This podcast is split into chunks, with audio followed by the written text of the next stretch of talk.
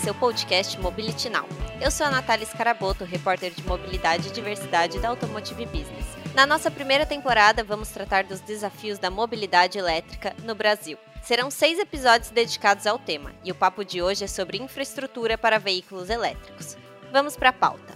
Hoje a gente recebe aqui o Diogo Seixas, que é CEO da NeoCharge, empresa de soluções em carregamento para veículos elétricos. Muito bem-vindo, Diogo. Olá, muito obrigado. Obrigado pelo convite. É um prazer estar aqui. Diogo, para a gente começar esse papo, vamos entender primeiro, né, o que, que a gente tem hoje. Hoje a gente tem diversas maneiras de carregar um carro elétrico, né? Tem carregadores portáteis, eh, portáteis, eletropostos.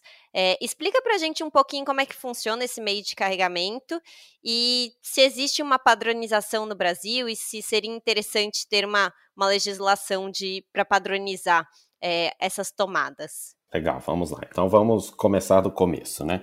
A gente tem, na verdade, dois tipos de carregadores, tá? Que são duas tecnologias diferentes, que é o carregador AC e o carregador DC.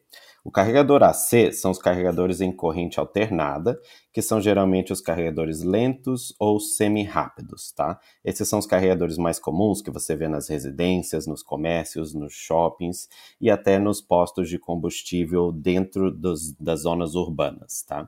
E aí depois você tem os carregadores DC, que são os carregadores de corrente contínua, que são os carregadores mais potentes e mais rápidos, que geralmente você só vê nos postos nas estradas e rodovias, tá? É, aí dentro dessas categorias, dentro dos carregadores de corrente alternada, que são os mais comuns para uso residencial e comercial, por exemplo, você vai ter diversas subcategorias de carregadores, que podem ser os portáteis, que são aqueles que você carrega dentro do carro e usa em viagens, usa nas pousadas e hotéis que você é, acaba encontrando pelo caminho. E tem também os carregadores é, wallbox, que a gente chama, que são os carregadores fixos que ficam geralmente na parede ou num totem, que são aqueles carregadores mais recomendados para o uso diário, para o uso intensivo. E aí, geralmente, eles têm uma potência maior e o que dá, então, uma, um tempo menor de recarga da bateria. Tá? É, dentro desse, desse horizonte de tipos de carregadores, você vai ter então diferentes plugs, tá? que é o que você conecta no carro. Dentro do cenário global, a gente tem três principais tipos de plugs para recarga AC. Tá? Os principais são o padrão utilizado na América do Norte e no Japão, que é o tipo 1. Depois você tem o padrão tipo 2, que é utilizado na Europa. E por último, você teria o padrão GBT, que é o padrão chinês, utilizado mais na China. Tá? É, cada um desses países ou grupos de países tem uma legislação, uma regulamentação específica que exige que todos os veículos vendidos naquele mercado sejam com esse plug, com essa tecnologia com esse tipo de encaixe, né? E aqui no Brasil a gente ainda não tem uma regulação, não tem uma legislação é, que exija um determinado tipo de padrão. Então a gente tem, em princípio, a liberdade para as montadoras trazerem qualquer tipo de plug nos seus veículos elétricos que hoje em dia são todos importados. Porém, a gente já tem no mercado brasileiro um padrão adotado ao longo dos anos pelo próprio mercado, pelos próprios agentes do mercado, que é o tipo 2, que é o padrão europeu. Tá? Então, se você for olhar os, os carregadores públicos e semipúblicos, tanto de carga lenta quanto de carga rápida, a gente vai ver que 99% desses carregadores pelas ruas brasileiras são do tipo 2, do tipo europeu. Então, se a pessoa tem já um carro com esse padrão, né, de, de plug, ela vai ter facilidade em carregar, facilidade em encontrar né, um local para carregar seu veículo. Se a pessoa, porventura, comprar um veículo que tem um tipo de plug diferente, aí ela precisa comprar um adaptador para poder, então, utilizar aquela estação pública no seu veículo. Ah, legal. E, Diogo, você comentou aí, né? Então, a gente tem os, os carregadores rápidos e os carregadores mais lentos. Mas as empresas têm trabalhado justamente para investir em tecnologias cada vez é, mais rápidas, para justamente o, os donos de veículos elétricos ficarem cada vez menos tempo parado ali carregando, né? Para tornar esse veículo cada vez mais eficiente nesse sentido. É, e a NeoCharge lançou recentemente um carregador portátil que promete ser até 10 vezes mais rápido que os convencionais, né? Conta um pouquinho para a gente como é que funciona e aí, qual a expectativa comercial de vocês? E logo em seguida a gente começa a falar também um pouquinho mais sobre esse mercado, a gente se aprofunda nisso. Legal. Então, assim, é, como tem diversas potências diferentes de carregadores, isso vai acabar, então, resultando em tempos diferentes de recarga, tá? É, a primeira coisa que é legal esclarecer é que, assim, muita gente imagina o uso do veículo elétrico da forma que elas estão acostumadas a utilizar o seu veículo a combustão. Então elas acham que, ah, eu costumo ir num posto de combustível e perder de 5 a 10 minutos entre o tempo de abastecer, pagar pela, pelo abastecimento e tudo mais.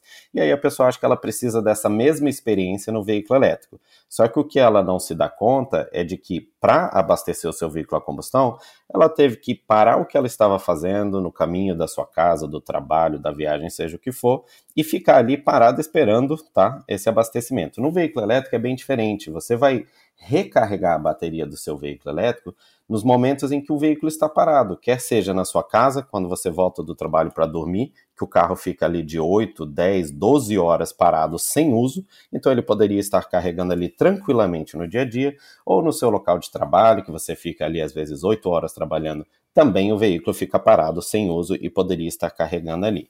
Então, 85% dessas recargas são recargas domésticas, recargas onde o carro fica ali e você não teria essa pressa toda para carregar por quê? Porque não faz diferença se o veículo vai levar 10, 15 minutos para carregar a bateria ou 8 horas, porque ele já está parado ali de qualquer forma. Tá? E aí é só nas estradas, ou seja, nas suas viagens, que você vai de fato sentir falta daquela recarga rápida que você queria que ela levasse de 15 a 20 minutos, por exemplo, que é o tempo que você vai parar para tomar um, um café, fazer um lanche, ir ao banheiro, enfim, fazer aquele descanso, aquele repouso entre uma viagem e outra, tá? Aí, nesse sentido, a Neocharge sempre é, esteve muito atento a essa experiência de usuário e traz, então, os equipamentos que, de fato, tem uma demanda real no mercado por esse tipo de equipamento. Então, a gente tem desde carregadores portáteis, tá? Com recarga lenta para esse uso doméstico, onde você não vai ter uma infraestrutura super robusta que é, que se sequer desse conta né, dessas potências elevadas e nem tem necessidade para isso, como a gente tem também carregadores portáteis ou carregador de parede, enfim, é, com potência muito mais elevada para quem de fato precisa daquela recarga rápida. E aí, quando eu falo quem de fato precisa, geralmente são é, veículos para uso comercial, quer seja para uso de furgões e vans, né, para entrega, que a empresa precisa ter rotas ali onde o entregador para para fazer uma recarga mais rápida, ou, por exemplo, motoristas de aplicativo, que já tem diversos hoje com veículos elétricos, que também precisam fazer uma recarga entre um trajeto e outro, tá? Aí, nesse sentido, a Neocharge tem então um portfólio completo de produtos, é, de carregadores, né, com recargas mais potentes, que podem ser utilizadas e instaladas numa residência, num escritório, num comércio, tá? É, e isso a gente vem percebendo, né, que tem crescido essa demanda justamente à medida que a gente diversifica o usuário. Não é mais apenas um usuário pessoa física que usa o veículo no seu dia a dia para trabalhar e, e ir para a escola e para a faculdade, enfim, mas também esses usuários comerciais que têm necessidades diferentes. Então, a gente tem aí é, atualizado o nosso portfólio de produtos para poder atender todo tipo de consumidor e todo tipo de usuário de veículo elétrico. Ah, legal. E, Diogo, agora falando um pouquinho mais, é, eh, para a gente entrar mais nessa pauta sobre o mercado, do ponto de vista de mercado. A gente tem que, segundo a Anfávia, né, para atender o volume de carros elétricos que o Brasil espera ter a partir de 2035, a gente precisaria instalar aí cerca de 150 mil carregadores elétricos, né? É, o que demandaria um investimento de 14 bilhões para o país. E aí eu queria saber como é que você vê, qual que seria a melhor estratégia para o país expandir essa infraestrutura de recarga nos próximos anos e como cada player, né, as startups, empresas de energia, governo, todo mundo, cada um pode participar é, nesse sentido para a gente dar conta, né, ter uma infraestrutura que dê conta do, do crescimento dos veículos elétricos no país. Então vamos lá.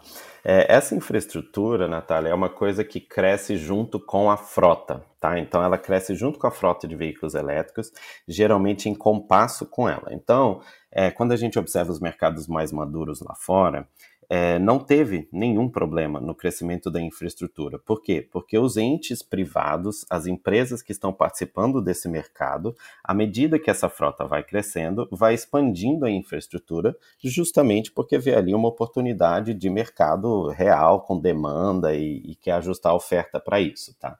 O que não faz sentido é a gente pegar, por exemplo, e instalar uma infraestrutura gigantesca de recarga se ainda não tem veículo para isso, tá? Então, o que a gente tem hoje de infraestrutura, eu sei que muita gente acha que, ah, não tem, eu não vejo carregador em nenhum lugar, é muito escasso.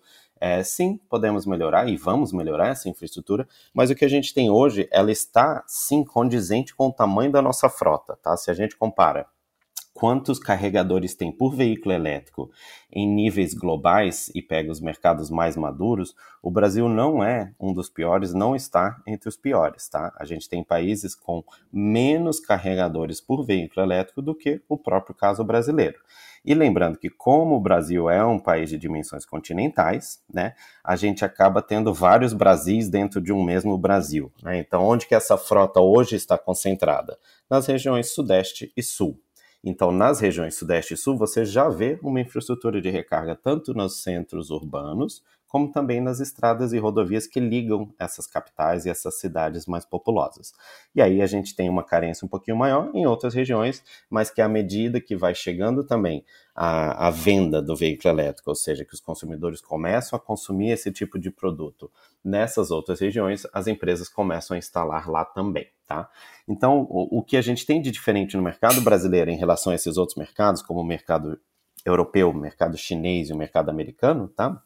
Que são hoje em dia os três maiores mercados aí, é que lá tem um incentivo governamental e regras bem claras para justamente descarbonização e despoluição do ar. Ou seja, é, os governos dão incentivos para que os usuários, tanto pessoa física quanto pessoa jurídica, é, troquem seus veículos poluentes por veículos limpos de zero emissão, que são os veículos elétricos, e também dão incentivos para as empresas que vão instalar e construir essa infraestrutura de recarga. Tá?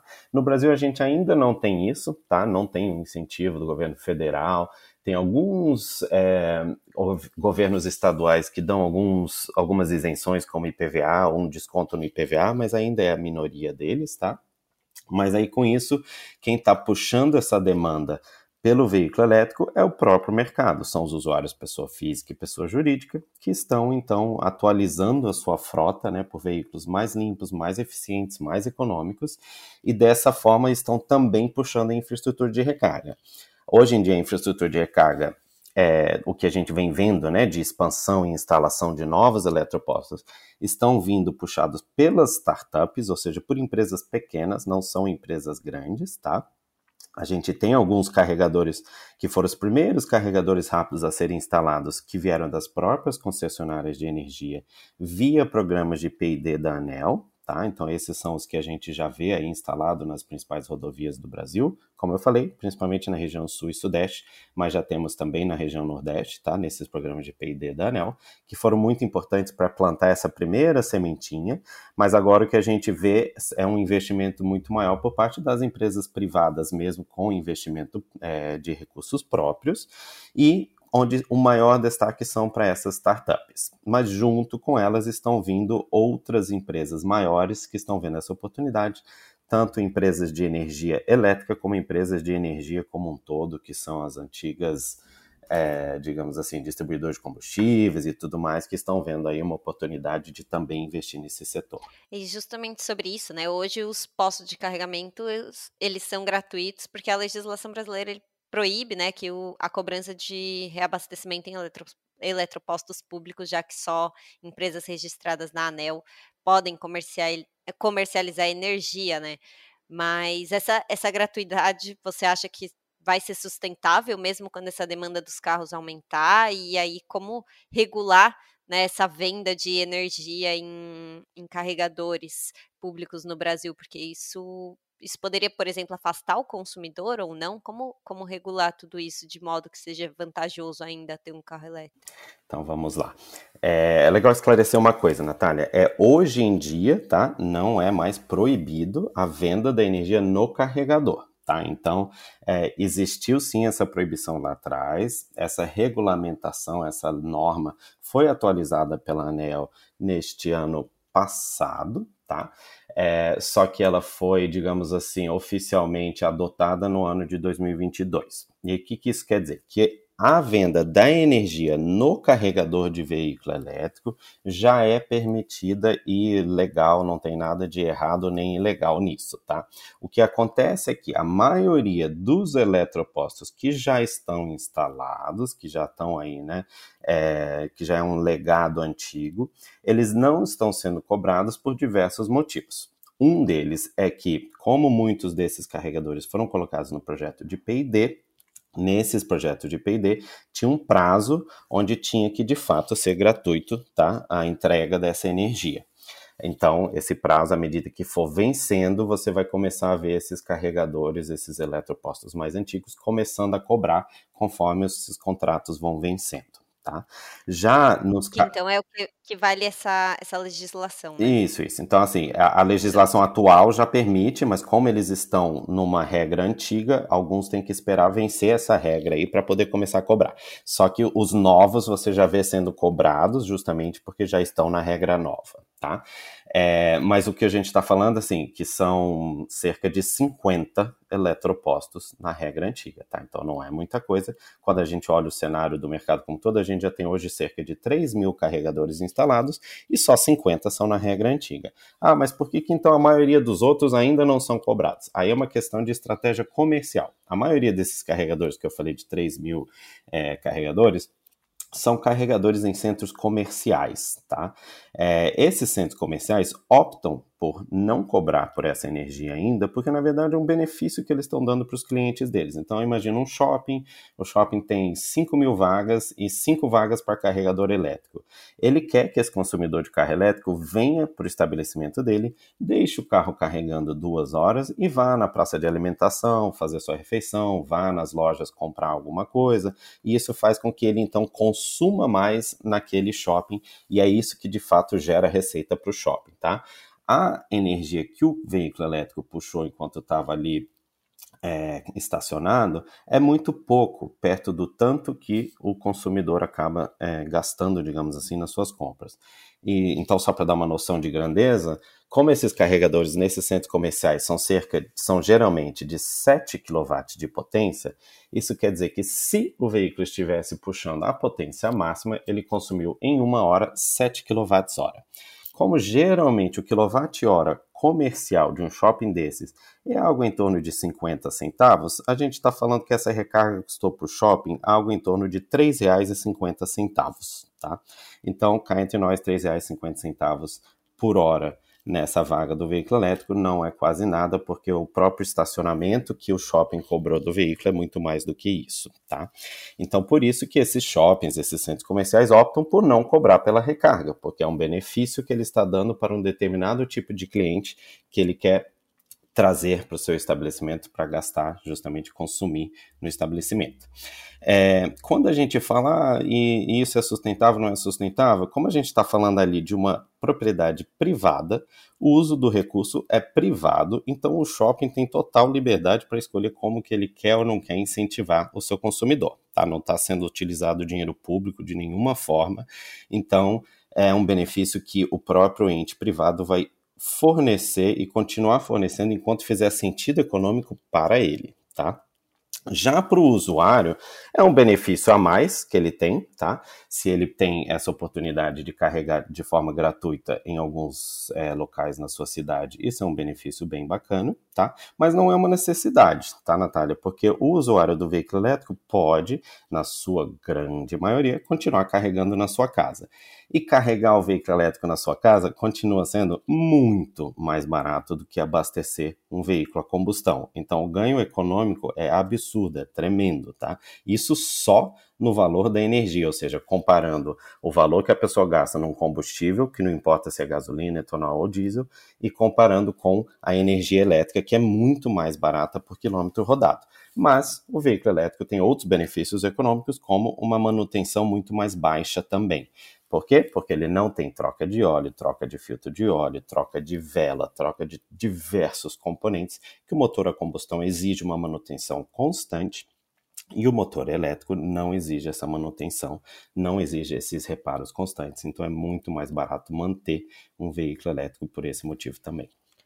Ah, legal. Acho que ficou bem explicado agora, né? É isso. Começou como uma legislação para ter alguns eletropostos públicos, mas hoje as empresas que estão apostando em dar esse benefício, né, para os consumidores, principalmente para atrair para esses é, centros comerciais. E vamos ver até quando vai ser sustentável, né? É, por enquanto, parece, pelo, pelos dados que você mostrou, realmente é um impacto pouquíssimo, né, para na conta da, daqueles, daqueles locais.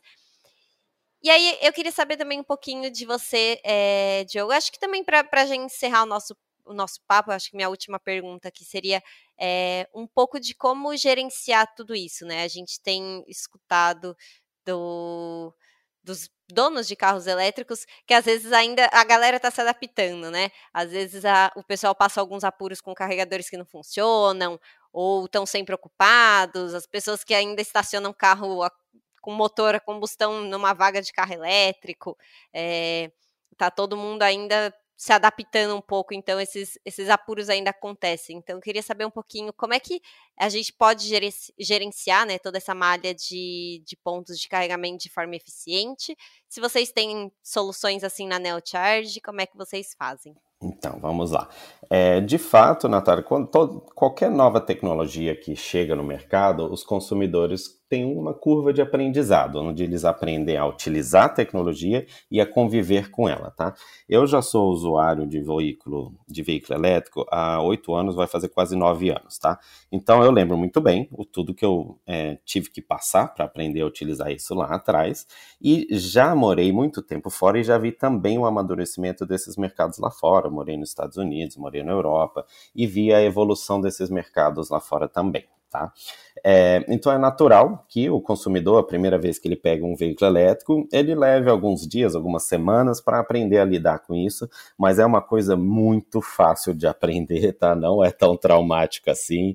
A pessoa começa a entender como funciona e a pessoa começa a perceber que, ah, eu vou fazer sempre as recargas em casa e esporadicamente eu vou fazer recargas na rua, fora do, do conforto da minha residência ou do meu escritório, do meu trabalho, tá? E aí ele aprende, então, tanto é, com leitura né, de matérias e artigos na imprensa, como também no boca a boca com amigos, colegas, conhecidos que já têm veículo elétrico, ou as associações que existem no setor, que são a ABVE, Associação Brasileira do Veículo Elétrico, e a Abravei, que é a Associação Brasileira dos Proprietários de Veículo Elétrico. Eu faço parte das duas associações, sou diretor nas duas associações, e a gente faz um trabalho bem bacana de educação do consumidor, educação do usuário, e dá bastante apoio e suporte aí para os novos usuários, para os novos entrantes no mercado mercado. Tá?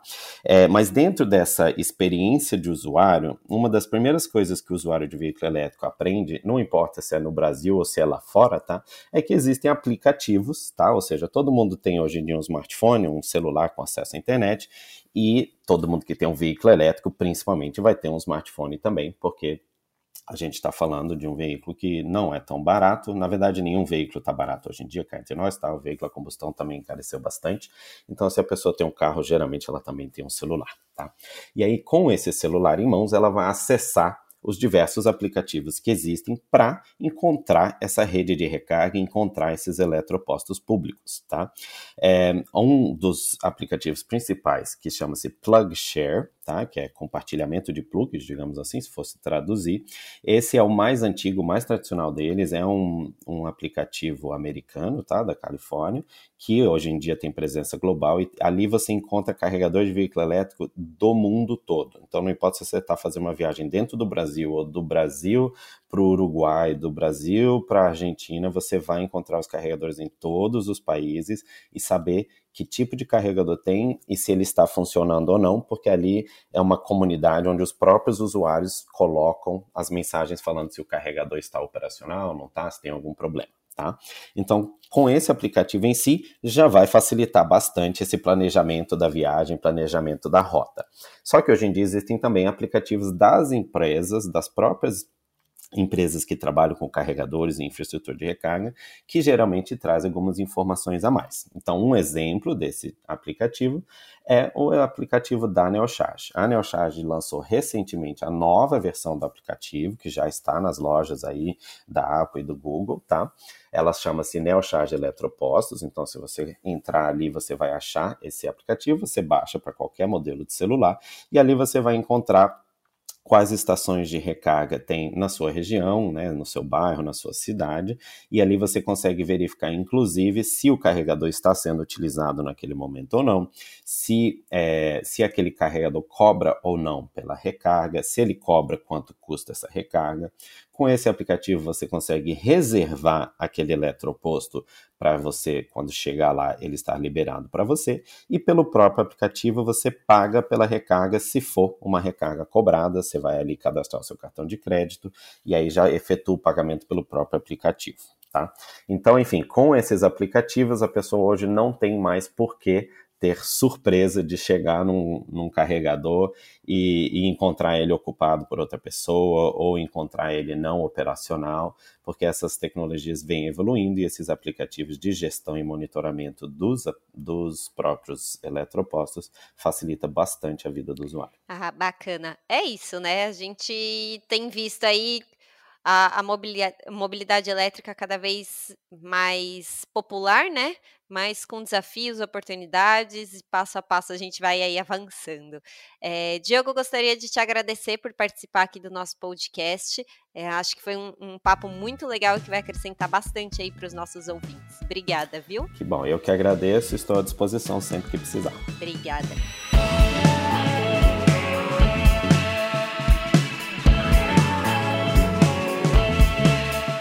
Mobility Now Podcast é uma produção de Automotive Business. Eu sou a Natália Scaraboto.